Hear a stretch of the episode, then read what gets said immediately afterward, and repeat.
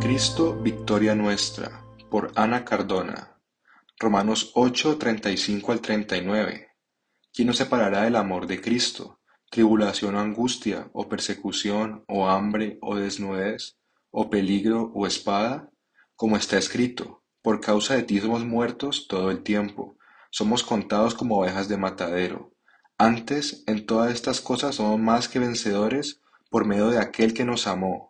Por lo cual estoy seguro de que ni la muerte, ni la vida, ni ángeles, ni principados, ni potestades, ni lo presente, ni lo porvenir, ni lo alto, ni lo profundo, ni ninguna otra cosa creada nos podrá separar del amor de Dios, que es en Cristo Jesús, Señor nuestro. Amada Iglesia, que la bendición del Padre que nos ha demostrado su gran amor por medio de su Hijo sea con nosotros en cada uno de nuestros días que la gloriosa victoria de la salvación sea una realidad vivida en nuestras rutinas diarias. En el capítulo 8 de Romanos hemos estado viendo sobre los beneficios de nuestra salvación, salvación que se nos ha sido dada como un regalo totalmente inmerecido, recibido solo por gracia, bajo la perfecta voluntad y deseo de Dios. Pero este glorioso regalo se nos ha sido otorgado gracias única y exclusivamente a la eficiente obra de Cristo, de una vez y para siempre. Esto nos da seguridad sobre nuestra salvación, seguridad de que estamos libres de condenación en Cristo, Romanos 8, 33 al 34, de que hemos sido perdonados y que somos amados a pesar de nuestra condición de pecado, de la cual fuimos rescatados. Todo gracias al triunfo de Cristo.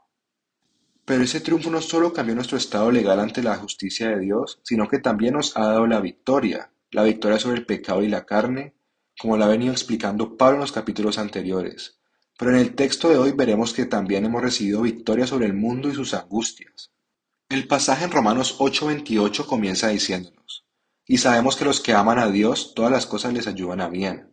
Asimismo termina haciendo la siguiente pregunta, ¿quién nos separará del amor de Cristo? El apóstol Pablo está tratando de decirnos que los que hemos sido salvos en Cristo, ahora estamos bajo su dominio y protección. Absolutamente nada podrá cambiar esa realidad. Nada ni nadie nos puede alejar de nuestro Señor Jesucristo. Esto incluye cualquier situación a los que nos podamos enfrentar en nuestras vidas. Y es por esta razón que todas, repito, todas las cosas nos ayudan a bien a los que pertenecemos a Cristo.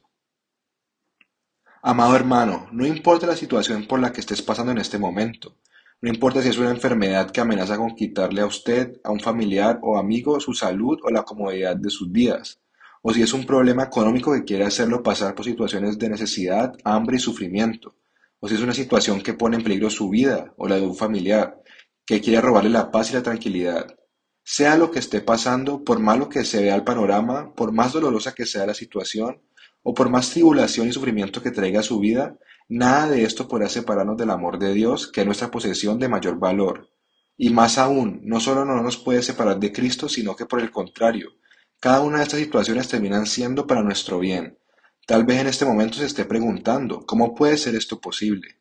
Bueno, para los que hemos sido comprados por la sangre de Cristo, nuestro Señor ha prometido que todas las cosas serán para nuestro beneficio. Nuestro buen Dios es también un Dios soberano que controla todo. Eso quiere decir que incluso en medio del dolor y la angustia, el Señor está obrando en nosotros, utilizando todas estas terribles cosas para que al final sean para nuestro beneficio. Hermanos, les animo a que observemos con suficiente atención, manteniendo nuestra mirada en la palabra de Dios y en las cosas eternas, para que podamos ver a nuestro Dios obrando en nuestros corazones y orquestando absolutamente todo lo que nos pasa para nuestra santificación y su gloria.